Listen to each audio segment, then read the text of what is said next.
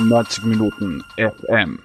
Herzlich willkommen bei 90 Minuten FM. Mein Name ist Georg Sander und ich präsentiere Ihnen auch heute am 5. April 2019 das Fußballjournal powered by Player Hunter. Das ist die siebte Episode und wir haben wieder einige tolle Beiträge für euch vorbereitet. Zunächst einmal, Freddy Pickel wird bald nicht mehr Sportdirektor des SK Rapid Wien sein. Chefredakteur Michael Fiala hat einen Beitrag dazu gestaltet. Dann steigt am Sonntag das Topspiel Lask gegen Red Bull Salzburg. Wir haben uns nicht mit Vereinsverantwortlichen unterhalten, sondern zwei, man kann sagen, Edelfans der Vereine ausgewählt und sie zur aktuellen Situation befragt. Sehr spannende Antworten sind das geworden. Und dann habe ich mich unter der Woche mit Austria Wien Sportdirektor Ralf Moore getroffen und ihn, ja, man kann sagen, etwas abgeklopft, wie er sich das Spiel der Veilchen in Zukunft eigentlich so vorstellt. Denn gegenwärtig ist von dem, glaube ich, was man sich von einer Wiener Austria erwartet, nicht viel zu sehen. Viel Spaß. Freddy Pickel wird bald nicht mehr Geschäftsführer Sport des SK Rapid Wien sein. 90 Minuten AT Chefredakteur Michael Fiala hat die wichtigsten Ergebnisse der heutigen PK zusammengefasst. Ein sichtlich gezeichneter Freddy Pickel hat heute, einen Tag vor dem Spiel gegen Wacker Innsbruck, seinen Rückzug mit Saisonende bekannt gegeben. Seit Jänner 2017 war Pickel Geschäftsführer Sport des SK Rapid. Jetzt wird er längstens bis Juni im Amt bleiben, sofern davor nicht bereits ein anderer Sportdirektor seine Nachfolge antreten wird. Heute bei der Pressekonferenz hat Pickel über seine Beweggründe gesprochen. Ich werde per 30. Juni 2019 von meinem Amt als Geschäftsführer Sport beim SK Rapid zurücktreten. Diese Entscheidung treffe ich aus freien Stücken und es ist mir wichtig, auch hier zu erwähnen, dass ich bis zum heutigen Datum weder mit Zweitvereinen oder sonstigen möglichen Arbeitgebern über meine Zukunft verhandelt habe. Dass Freddy Pickel sein Vertragsende bei Rapid bereits jetzt im April bekannt gegeben hat, erklärte Schweizer mit dem zunehmenden Druck, den er von sich, aber vor allem von der Mannschaft nehmen wollte. Jeden Tag konfrontiert werde mit Gerüchten, weil ich von Journalisten auch jeden Tag angefragt wurde. Und ich glaube, das Letzte, was wir äh, wirklich brauchen, ist eine weitere Baustelle hier, weil nochmals die Mannschaft, die Trainer sind mir das Wichtigste und ich will wirklich unter allen Umständen mit aller Kraft diesen Göpsig noch erringen und diesen siebten Platz nach Hause tragen. Für den Moment ist es äh, das Gegenteil von einer Erleichterung, aber nochmals, ich äh, bin wirklich in den letzten Tagen zum, zum Schluss gekommen, dass das einfach schlichtweg der einzig richtige und der einzig mögliche Schritt ist. In einer Aussendung des SK Rapid dankte Rapid-Präsident Michael Krammer Freddy Pickel und kündigte an, den neuen Sportdirektor in aller Ruhe und Sorgfalt auszuwählen und bis zum Ende der laufenden Saison vorstellen zu wollen. Nun kommen wir aber zum Topspiel des Wochenendes, Lask gegen Red Bull Salzburg. Red Bull Salzburg führt die Tabelle an, nach der Punkteteilung nur noch mit vier Punkten vor den Linzer Athletikern, was nun endlich vielleicht einmal wieder für etwas Spannung im Titelrennen sorgt. Wir schauen uns zuerst die Perspektive an von der Fantribüne von Red Bull Salzburg. Ich habe mit Marian gesprochen, er ist bei Salzburg 12 und ist so etwas wie ein Salzburg-Edelfan. Er twittert und Facebook zu den Bullen, kennt sich recht gut aus. Viel Spaß bei diesem Gespräch. Ich bin jetzt verbunden mit dem Marian, der bei Salzburg 12 AD mitarbeitet und quasi Red Bull Salzburg Fan der ersten Stunde ist. Schön, dass du dir ähm, Zeit nimmst für uns. Ja, am Sonntag geht es gegen den Lask. Was erwartet man sich? Wird es wirklich noch ein offenes Titelrennen oder schafft man die Vorentscheidung? Hallo, danke mal für die Möglichkeit, da bei euch dabei zu sein und ähm, zum Spiel am Sonntag nach dem Spiel gegen die Austria, beziehungsweise dem Cup-Spiel und ein bisschen länger zurückblickend gegen das Spiel, äh, auf das Spiel gegen Napoli, glaube ich, sind die Salzburger gerade im Moment ganz gut drauf. Aber der Lask ist auch nicht so schlecht unterwegs, man bis auf die wirklich unglückliche Niederlage jetzt im Cup. Ähm, ist das Titelrennen meines Erachtens nach noch immer offen. Es kann alles passieren. Lask kann einen sehr guten Tag erwischen, Salzburg kann einen schlechten Tag erwischen. Kommt ja auch einmal vor, auch bei guten Mannschaften. Ähm, es ist offen. Ich glaube, man sollte sich nicht weit aus dem Fenster hinauslehnen als Salzburg-Fan und irgendwelche großartigen Ansprüche stellen auf einen Sieg, weil man hatte gesehen, dass wer jetzt im Meister-Playoff dabei ist und wer nicht. Und der Fußball kennt ja keine, keine ähm, keine Regeln, wenn man so will, was das betrifft. Das ist ja kein Wunschkonzert, das Ganze. Obwohl ich mir natürlich wünschen würde, dass wir ein paar Punkte mehr auf dem Konto hätten, um den Lask von der Pelt zu halten. Ähm, jetzt ist ja, es ist, jetzt ist ja Red Bull Salzburg in der, in der ähm, guten Position, dass man eigentlich auch einfach mal nicht verlieren muss, dann ist man nach Verlustpunkten auf jeden Fall einmal vorne. Ähm, kann die Mannschaft das aus deiner Sicht eigentlich überhaupt, dass sie sagen, wir warten ab und schauen uns das einmal an, was uns der Gegner anbietet? Das glaube ich nicht. Ähm, der Salzburger Spielstil ist einfach das Ding durchdrücken, was man, was man kann und was man spielt. Sich zurücklehnen und warten ist, glaube ich, nicht auch nicht die Philosophie an sich. Auch nicht eines Spielers, auch wenn ich mir rundum damals das Leipzig-Spiel in der Gruppenphase anhörte, ja, dass Salzburg jetzt absichtlich verliert oder unentschieden spielt, damit ja, die nicht rausfliegen, alles Bullshit, die, die Jungs spielen ihr Spiel.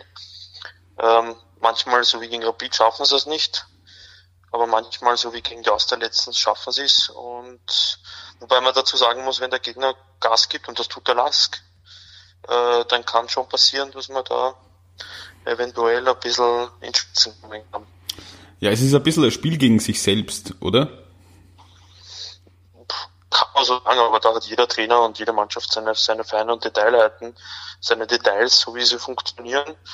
Mm, da sind sicherlich viele Rätseln dabei die, die einfach so laufen müssen, damit alles gut, alles gut über die Bühne läuft.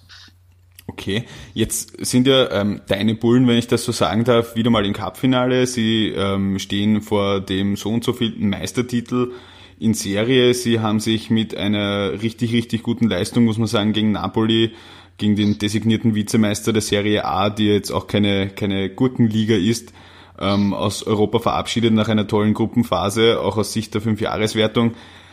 Jetzt muss man ja eigentlich fragen, wird das nicht irgendwann Fahrt für dich als Fan? Zumal ja die Mannschaft, die da jährlich auf dem Platz steht, sich eben jährlich verändert und äh, da nicht ein Spieler quasi de facto gleich ist, man bis natürlich auf die unumstrittenen Stammspieler wie ein Ulmer, der, der sein in Salzburg in Pension gehen wird, schätze ich, also in die Fußballpension gehen wird, sich mal so eine Walke oder jetzt der Stankovic, kürzlich verlängert hat. Oder vielleicht ein Leitgeb, der hoffentlich noch um ein Jährchen dranhängt. Ähm, Glaube ich nicht. Zumal es immer für mich interessant zu sehen ist, dass die ganzen jungen Spieler, wo auch immer die Salzburg herzaubert, so wie die da reinkommen, wie die aufsteigen. Ein Dominik Soboschlei, der ja bis vor weniger kurzer Zeit auf, auf niemanden seiner Liste gestanden ist und jetzt international gejagt wird, finde ich einfach leibend zu sehen, dass so eine Truppe, die aus zusammengewürfelten, wenn man so will, äh, jungen Spielern, die hungrig sind, trotzdem gewinnen kann und europäisch bestehen kann. Also von dem her, na, wieso nicht, also Fahrt nicht. Rapid ist auch stolz darauf, dass sie vor 100 Jahren gefühlt 3000 äh, Meistertitel gewonnen haben und jetzt bin ich stolz darauf, dass meine Salzburger äh, in den letzten zehn Jahren so viele Titel gewonnen haben, also von dem her. Wo, Fahrt ist nicht. Wobei ein kleines Thema muss man natürlich anschneiden. Es winkt der Champions League Fixplatz und irgendwie war es ja passert, wenn genau in dem Jahr äh, Salzburg nicht Meister wird, oder? In Salzburger Tradition, wenn man schon so sagen will, äh, wird es wie die Faust aufs Auge passen, ja, definitiv. Okay, gut. Dankeschön, Marian, und viel Spaß am Sonntag im Stadion. Dankeschön. Der Gegner von Red Bull Salzburg heißt in der Paschinger TGW Arena Lask Linz und die Athletiker haben einen fast kometenhaften Aufstieg in den letzten Jahren hingelegt mit einigen Problemen, waren in der Regionalliga und einer, der ist als Fan ähm, seit Jahren mitbegleitet, das ist Christian Zeintl. Mit ihm habe ich mich auch unterhalten, was er sich von diesem Spiel erwartet und wie er die gegenwärtige Situation seiner Athletiker sieht. Ja, hallo Christian, schön, dass du dir für uns Zeit nimmst. Du bist ja seit einiger Zeit schon bei seit 1908.at und ähm, eigentlich wahrscheinlich seit Urzeiten Lask-Fan. Hättest du dir getraut zu sagen, in der Saison 2018-19 spielen die Athletiker um einen Titel mit oder haben zumindest die Chance auf den Ligatitel? Na, ganz klar nicht. Man, wenn man denkt, wo wir vor fünf Jahren noch waren, Und was jetzt los ist, also was da in den letzten Jahren erschaffen worden ist, wirklich grandios und es glaubt eigentlich gar kein Lask-Fan, das, das, das ist richtig surreal, würde ich sagen, was gerade so diese, was in dieser Saison passiert. Also echt unfassbar. Weil wir gerade bei der Saison sind, ähm, hast du schon das Cup aus verwunden?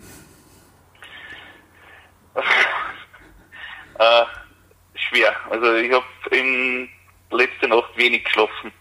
Habe mich schon mit beschäftigt, weil wenn man so viel besser ist und dann eigentlich mit leeren Händen dasteht, trifft dann das schon wirklich sehr. Ja, das kann jetzt natürlich auch in der Liga passieren, auch wenn man es natürlich nicht erwartet hat. Ähm, wie, wie groß ist das ein Thema in der Lastszene, dass man da Red Bull Salzburg so lange fordern kann, als einzige Mannschaft fordern kann, ähm, dass man in der Liga im Endeffekt seit Herbst unbesiegt ist? Wie, wie steht die Fanszene dazu? Du hast vorhin gesagt, surreal. Wie schätzt du das jetzt ein? Ist das realistisch? Ähm, das ist jetzt schwer. Also die Last-Fans, wie, wie gesagt, wir glauben, äh, wir können fast nicht glauben, was in dieser Saison los ist. Aber natürlich sind wir mit, treten mit breiter Brust überall auf und in, in, in jedem Stadion und natürlich auch daheim in der Festung.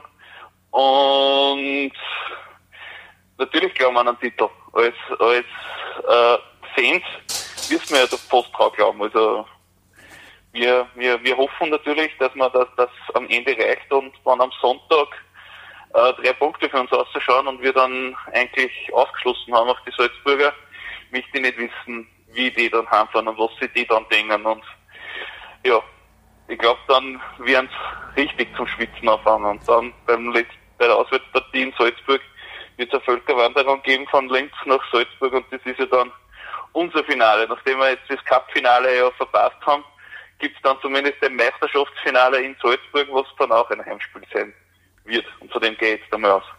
Gut, der große Vorteil für alle Linzer ist, es ist nicht weit von Linz nach Salzburg, aber was mich noch interessieren würde, ist, als, als Fan hat man ja manchmal auch ähm, durchaus Kontakt zu den Spielern und zum Trainern, sicherlich anders als die, die sich das nur im Fernsehen anschauen, die normal ins Stadion gehen. Ähm, was sagen die Spieler so? Hast du da Kontakt mit denen? Wie, wie verarbeiten die das? Weil es ist ja eigentlich, wie, wie schon gesagt, vor ein paar Jahren Regionalliga, es ist ja ein Wahnsinn, dass der Lask jetzt eigentlich da oben mitspielt oder sehr überraschend. Naja, viele, die was den Weg von unten mitgegangen sind, gibt es jetzt so nimmer. Also äh, ich glaube, dass die,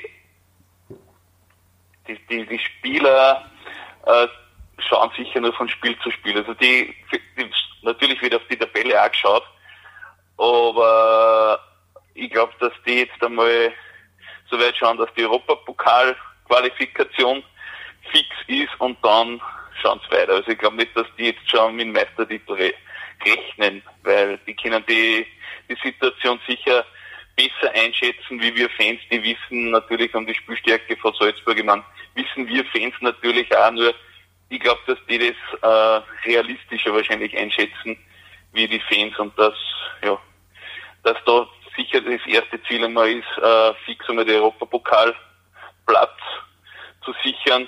Und ja, wenn es Meisterschaft ist, grandios, aber wenn nicht, ist trotzdem eine, eine unglaubliche Saison. Ja, genau, dieses Unglaubliche wollte ich noch ganz kurz ansprechen. Ähm, jetzt hat sich der Lasker einmal so weit etabliert, so der Verein jetzt im Sommer nicht alles verliert an Spielern und an Trainern, die dafür den Erfolg ähm, gearbeitet haben, kann es ja durchaus weitergehen, dann ist man oben angekommen. Wie, wie schätzt man das aus Fansicht ein, auch diese Entwicklung? Weil oftmals ist es ja so, dass ein Club, der relativ schnell nach oben kommt und dort auch bleibt, da muss man ja auch Kompromisse eingehen was zum Beispiel die Vermarktung betrifft, was, was Medienauftritte betrifft. Wie reagiert da die Fanszene drauf, auch jetzt hinsichtlich des Stadions in Bichling? Ist man da eher positiv gestimmt oder sagt man ja gut, jetzt geht's halt schon ein bisschen gar schnell? Nein, also die Fans sind, die Fans vertrauen also den Freunden des LASK zu 100 Prozent. Ganz anders freilich die Situation bei der Wiener Austria. Die Veilchen sind letzte Woche mit 1 zu 5 baden gegangen in Salzburg und haben schon zuvor den Trainer ausgewechselt. Es läuft einfach nicht rund. Ralf Moore ist als Sportdirektor seit Sommer für alle sportlichen Agenten zuständig. Ich habe ihn unter der Woche getroffen und wir haben ein langes und ausführliches Gespräch über die Situation der Wiener Austria geführt und auch darüber, wie er sich vorstellt, dass die Veilchen überhaupt spielen sollen. Und er weiß auch, es werden noch negative Erlebnisse dazukommen. Ja gut, Herr Moore, danke, dass Sie sich für uns Zeit nehmen. Wir haben Mitte Februar miteinander gesprochen auf der Bundesliga-Auftakt-Pressekonferenz. Ähm, da haben Sie gesagt, es gab am Stück eine lange Vorbereitung mit allen Spielern. Man konnte spüren, dass viel passiert. Jetzt muss man es auf den Platz bringen. So ganz auf den Platz gebracht hat man es wohl nicht, wenn der Trainer ausgetauscht wird und man es, wenn man sich die letzten Ergebnisse anschaut, oder? Ganz im Gegenteil, man hat es überhaupt nicht auf den Platz gebracht. Das, was man vorgehabt hat in der Vorbereitung, das, was man sich als, als Ziel gesetzt hat äh, in, der, in der Vorbereitung, ist absolut nicht eingetreten. Wenn wir da nur mal zurückgehen auf das Gespräch, was wir gehabt haben, habe ich glaube ich auch klar gesagt, die erste große Zielsetzung ist im Cup sich zu qualifizieren. Da sind wir leider desaströs dann gescheitert am, am GAK aus Selbstverschulden.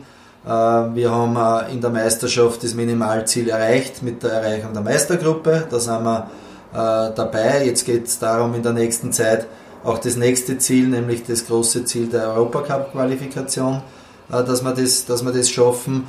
Was wir auch noch nicht geschafft haben, und darum ist es ja auch zum Trainerwechsel dann kommen, ist einfach die die Leistungen, die Performance, die, der, die die Mannschaft hergibt, die der Kader hergibt, die die Qualität der Kader hergibt, dass wir das am Platz bringen. Das ist nicht, äh, das ist nicht geschehen und äh, deswegen sind wir aktuell sehr unzufrieden mit der, mit der laufenden Saison.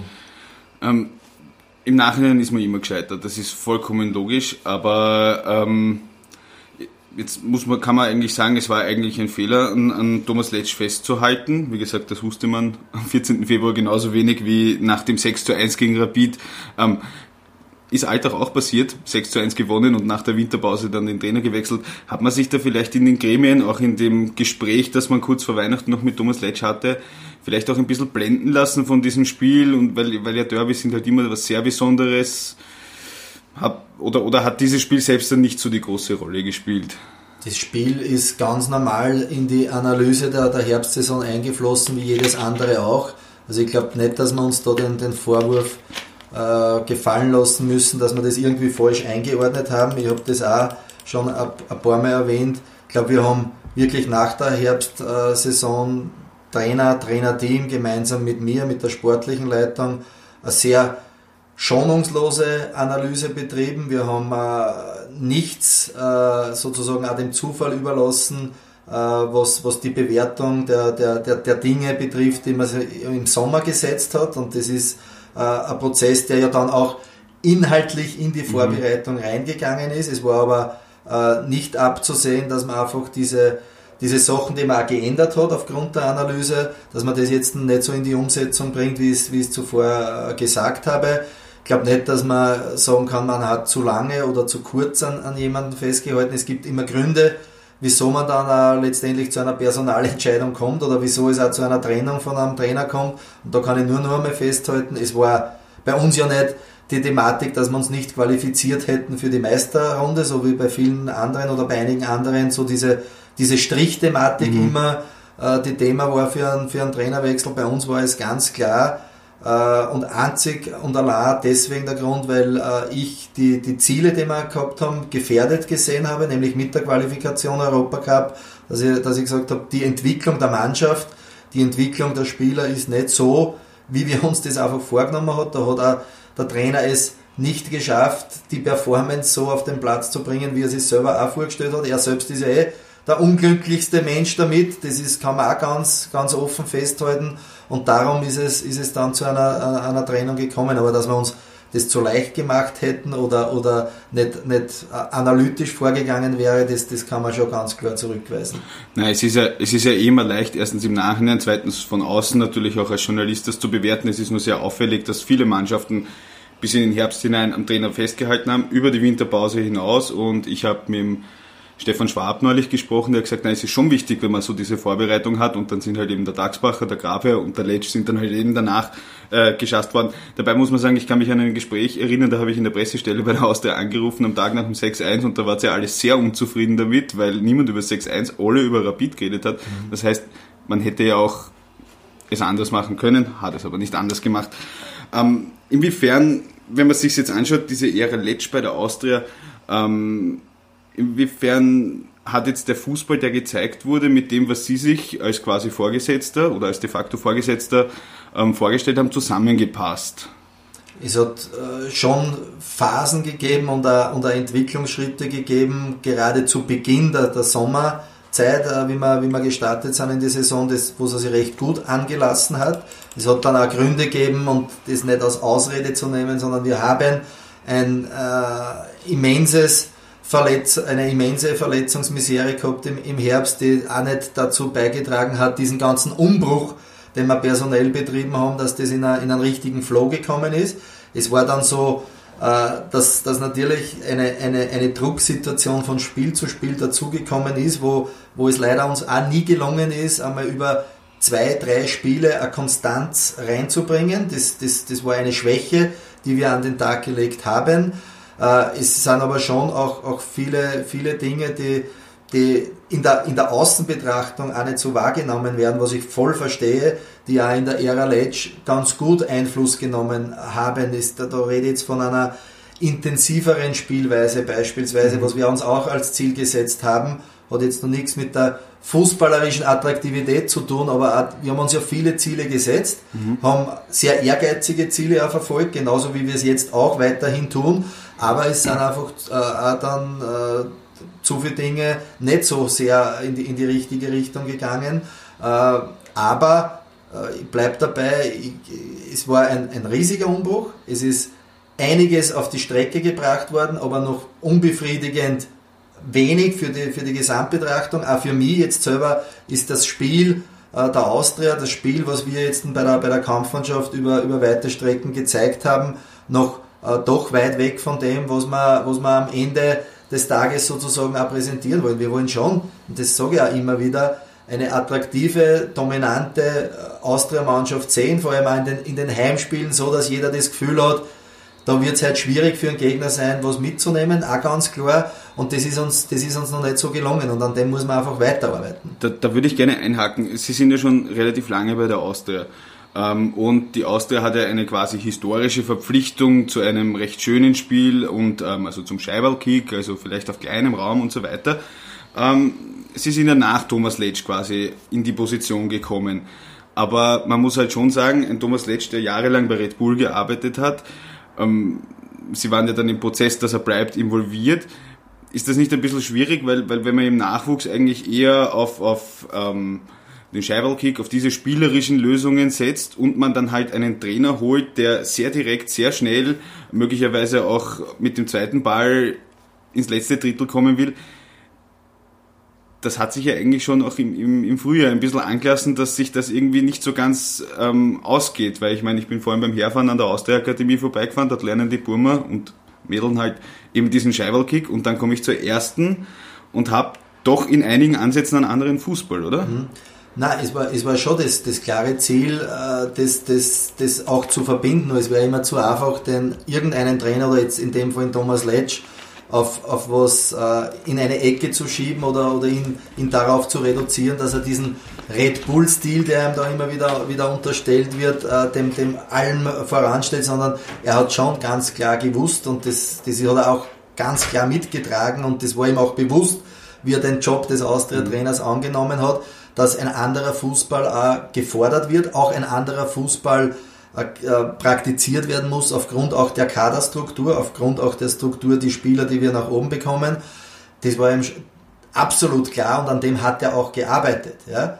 Dass es im Endprodukt, dass er wieder dort nicht jetzt so rausgekommen ist, wie man sich das alle gemeinsam vorgestellt hat, ist ein Fakt. Mhm. Das ist auch jetzt nicht wegzureden. Aber ich mag eins schon, ist, ist für mich schon wichtig, ich, ich würde einen Trainer nie zu sehr reduzieren auf eine einzige Herangehensweise.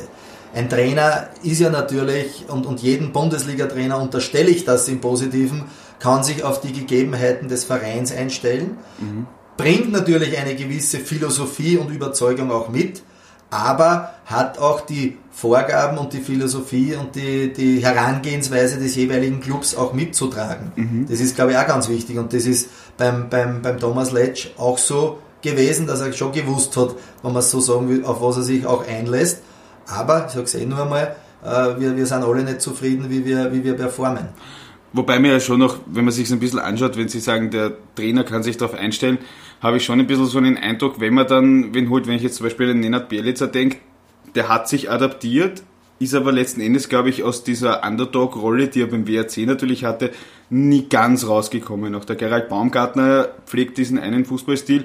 Man sieht es auch bei anderen Clubs, wenn ein Trainer von vor allem einem kleinen Club kommt, dass er dann sich ein bisschen so zurückzieht auf Dinge, die er dann gut kann. Also bei den Sportsfreunden aus Hütteldorf hatte ich, als ich mir das Interspiel, das Heimspiel angeschaut habe, habe ich mir gedacht, das ist wie wenn der SKN zu Rapid kommt, der Balic kommt in der 70. Minute und soll rennen und dann kommt der Schobesberger soll rennen. Also ein bisschen zieht sich ein Trainer dann schon noch auf das zurück, was er besonders gut kann. Und wenn einer halt lange bei Red Bull war oder weil halt der Uli Forte, der auch bei Red Bull im Gespräch war, schon so als möglicher Nachfolger ab Sommer irgendwie herumgeistert, das sind dann wieder irgendwie so ein bisschen die Red Bull-Schiene oder, oder der Uli Forte halt keiner Club-Schiene. Also muss man da vielleicht dann auch beim nächsten Trainer auch ein bisschen größer denken, weil es eben diesen Anspruch bei der Austria gibt? Ich, ich denke, man muss bei jedem Trainer groß denken, aber ich, sag nur mal, ich mag nur mal sagen, ich würde jetzt keinen, keinen Trainer auf irgendwas reduzieren, mhm. dass ich sage, der eine ist nur der Defensivtrainer, der andere ist der Horuk-Trainer, der eine ist der Trainer, der nur den, den weiten Ball forciert oder auf zweite Bälle geht oder der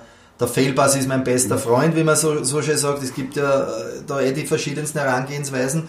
Aber wo, wo ich dabei bin, es ist ein Trainer, gerade bei Austria Wien oder bei, gerade bei Vereinen, wo auch die Erwartungshaltung zu Recht eine große mhm. ist, der Erwartungsdruck zu Recht ein größerer ist, muss natürlich auf, auf, auf mehreren Ebenen extrem gut performen.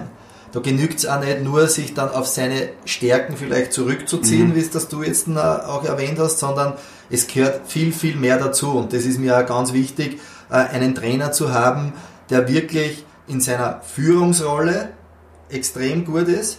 Äh, und da sind wir wieder bei der Thematik, äh, man hat sich ja bei jedem Trainer, den du jetzt auch angesprochen hast, was überlegt dabei und es ist ja nicht gewürfelt worden, wer wird jetzt ein Trainer, sondern äh, es, ist, es ist schon immer eine, eine, eine, eine gewisse Überlegung und Fantasie dahinter. Wenn alle Bereiche bestmöglich abgedeckt werden, habe ich natürlich den, den, die Aussicht auf, auf bestmöglichen Erfolg, sage ich jetzt einmal auch.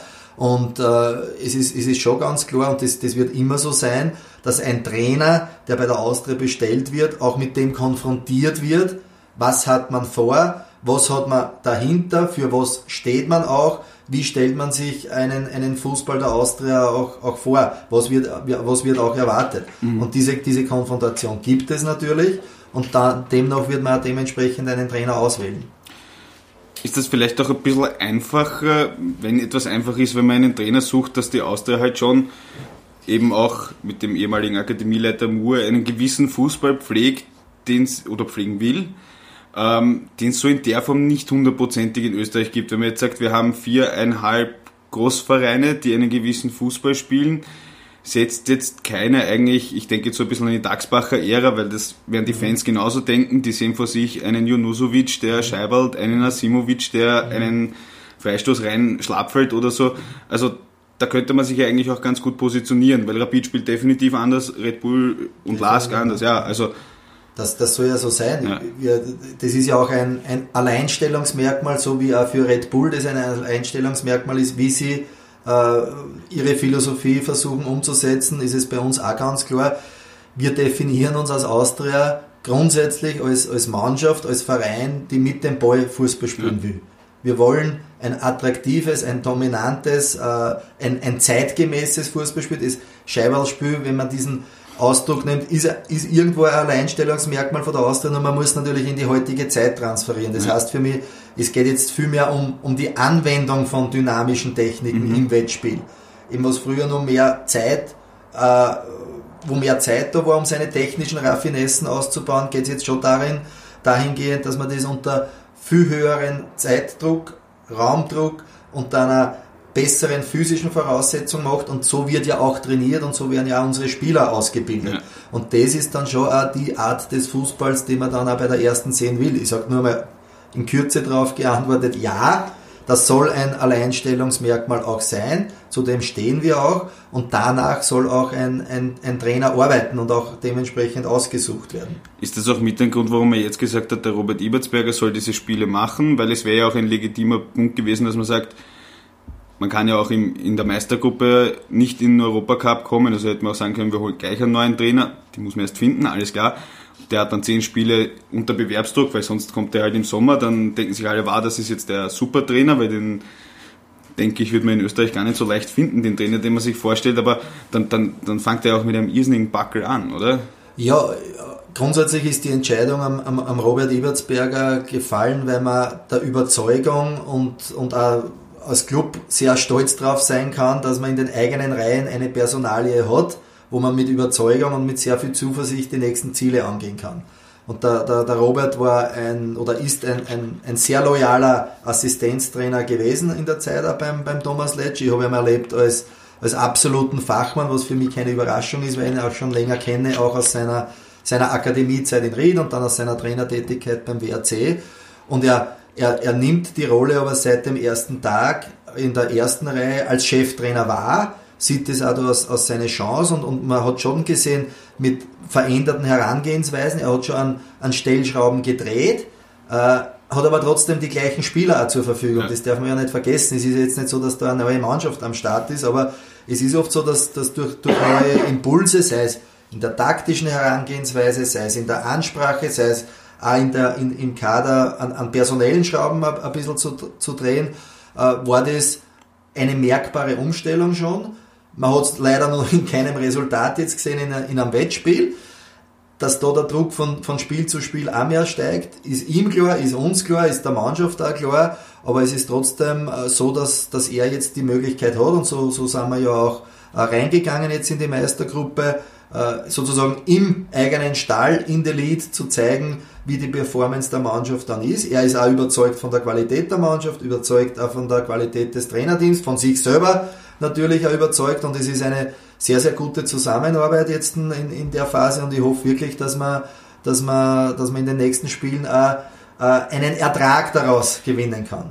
Ich nehme an, der Robert Ibertsberger ist natürlich auch einer der Kandidaten, die dann weiterarbeiten können. Das heißt, wenn er es schafft, diesen Fußball zu zeigen, den man sich hier vereinsphilosophisch vorstellt, ist er ein Kandidat. Ein Kandidat von außen müsste das aber schon auch gezeigt haben. Ich denke jetzt zum Beispiel, der Christian Ilzer ist einer, da sagt man, der wird gehypt, der hat relativ gute Erfolge, dem fehlen auch die Ergebnisse, wenn man sich die Spiele anschaut, der, der könnte auch mehr Punkte als die Austria haben.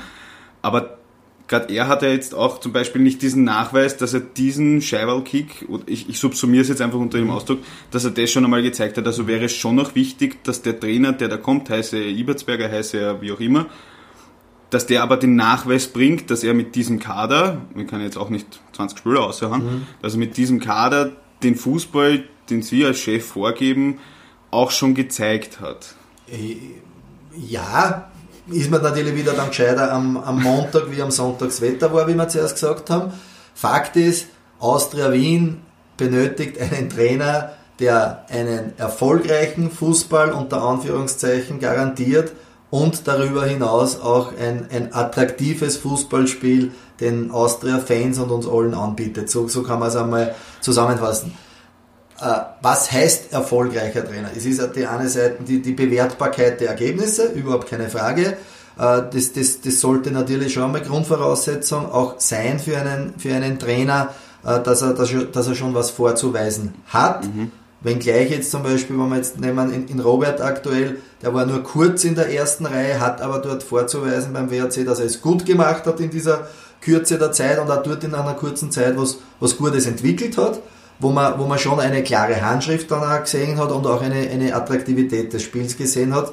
Äh, immer auch im Wissen, dass dort die Möglichkeiten, was jetzt die Kaderqualität hergeben hat, nicht so groß waren wie jetzt bei der Austria. Ja. Der Druck war aber auch ganz anderer wieder, wieder bei der Austria. Also da, da, da drehen wir uns dann vielleicht auch im Kreis. Aber das ist das, ist das eine. Äh, und diese beiden Dinge zu vereinbaren, ist nicht einfach. Das ist auch ganz klar. Also diese, diese Geschichte mit erfolgreich plus attraktiv, Querstrich, eine, gewisse mhm. Dominanz. Aber das ist natürlich das Ziel, diesen Trainer zu finden. Das ist die Aufgabe, das ist auch mein Auftrag. Deswegen äh, sage ich ja, äh, gibt es natürlich auch Gespräche mit, mit Kandidaten, wo man sich das vorstellen kann und das wird natürlich penibelst abgeklopft. Okay, was, was mich noch interessiert ist, ähm, vielleicht, jetzt kommt der neue Trainer, oder Eberzberger bleibt, wurscht, ähm, und mein, bei kaum einem anderen Club derzeit ist, ist der Umbruch so evident wie bei der Austria. Jetzt haben wir das neue Stadion. Sie haben ja auch ähm, im Februar gesagt, Sie haben ja nicht nur zwei Spieler ausgetauscht, sondern ein ganzes Trainerteam. Ähm, alles neu zusammengestellt, auch rundherum um die Mannschaft, Physios, Ärzte, sie sind neu. Das heißt, es ist viel im Bewegen. Jetzt ist natürlich der Druck dann groß, bei der Austria A immer. B müsste der Trainer ja auch gleich liefern. Wenn man den jetzt holt und man möchte, man schaut jetzt als Sportdirektor nicht nur auf die nächsten fünf Spiele, sondern auf die nächsten fünf Monate oder sogar fünf Jahre, müsste man ja auch eigentlich sagen, okay, wir holen einen Trainer, der soll was entwickeln. Es kann sein, die Ergebnisse kommen nicht. Und dann hätte man so dieses berühmte Übergangsjahr. Ich erinnere mich da an die Saison, wo wieder Karl Dagsbach mit St. Pölten aufgestiegen ist, wo der Lasker auch gut hat. Die haben dann alle gesagt, ja, wir müssen ja nicht aufsteigen. Das heißt, wäre das auch so etwas, was man irgendwo im Hinterkopf behalten muss, dass die erste Saison, wenn man sich jetzt für einen Trainer entscheidet, wenn man jetzt nicht wieder diese alte Meer vom Trainerfriedhof Austria Wien irgendwie ausgraben will, dass man auch sagen kann, okay, die ersten Monate können schlecht werden und wir können gut spielen und nicht gewinnen und das erste Jahr kann schlecht werden, aber wir ernten halt später, weil zuerst muss man sehen, bevor man was erntet. Ist das auch irgendwie so im Hinterkopf? Es ist absolut im Hinterkopf, aber da brauchen wir uns nichts vormachen. Die, die Zeit äh, wird dir schwer gegeben beim, beim Großclub, äh, mhm. bei der Austria, bei allem Verständnis für Entwicklungsmaßnahmen. Und du hast eingangs gesagt, dieses Storytelling, dieses berühmte, sollte man schon immer voranstellen. Die Austria hat gerade im, im, im letzten Jahr, in der letzten Halbsaison extrem viel verändert. Das ist Fakt. Das der aufzählt von, von der Mannschaft über das Trainerteam, über die medizinische Betreuung, über Scouting-Strukturen, über sportwissenschaftliche Strukturen, neues Präsidium, neue Gremien. Das muss sich finden, das darf und soll keine Ausrede sein, mhm. nur es ist Fakt. Ja. Und man steht trotzdem unter dem permanenten täglichen Druck, die Mannschaft steht auch darunter, Ergebnisse zu liefern. Und diesen, diesen Spagat, diesen Balanceakt sollte man finden. Das ist nicht einfach. Äh, ich stehe dafür grundsätzlich. Äh, ich will langfristig hier was aufbauen. Man muss auch Strukturen, die sie lang vielleicht auch festgefressen haben bei der Austria, aufbrechen. Das ist passiert, das passiert auch ständig jetzt. Und da geht es nicht nur um strukturelle Dinge, sondern auch um personelle Entscheidungen, die man treffen muss äh, um, um Veränderungen, die man eingehen muss. Man muss mit der Zeit gehen, im Inhaltlichen und auch im, im Allen Roundabout. Es geht dann natürlich in letzter Konsequenz um, um die richtigen Spieler dann auch für die erste Mannschaft auch wieder, wieder zu finden. Da ist schon viel am Weg, aber noch, noch nicht so, dass man es befriedigend sozusagen äh, auch auskosten kann oder dass man das schon, dass man das schon so sieht und, und spürt. Aber um auf das nochmal einzugehen, ja, es wäre wünschenswert, diese diesen Trainer zu finden, der eine Langfristigkeit auch, auch mit sich bringt, der das konzeptiv mit sich bringt, der aber trotzdem kurzfristig auch immer wieder aufblitzen lässt und, und auch immer wieder jeden zum, zum Anlass gibt, ja, äh, aber man jetzt vielleicht ein bisschen ein Wellental oder eine Talsohle durch, durchschreitet, es ist das, das Licht am Ende des Tunnels sozusagen ersichtlich, das muss immer spürbar sein. Also diese, diese Entwicklung muss schon äh, auch für jedermann äh, irgendwo ersichtlich sein. Da genügt es nicht allein, wenn ich jetzt als sportlicher Leiter oder, oder nur der Vorstand oder nur mhm.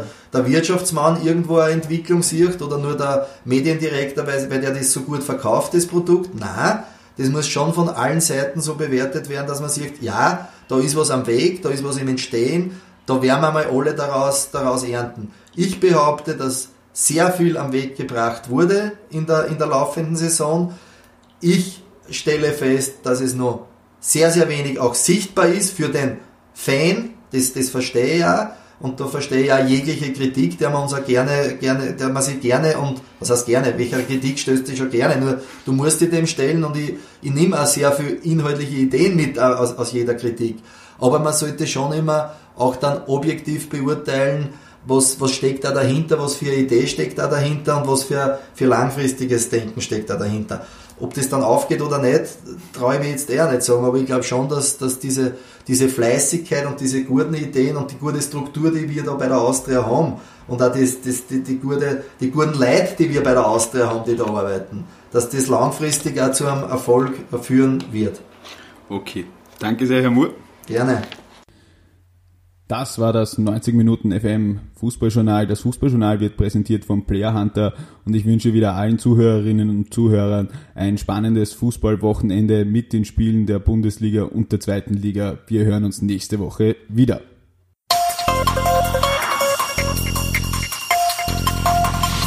Neunzig Minuten FM.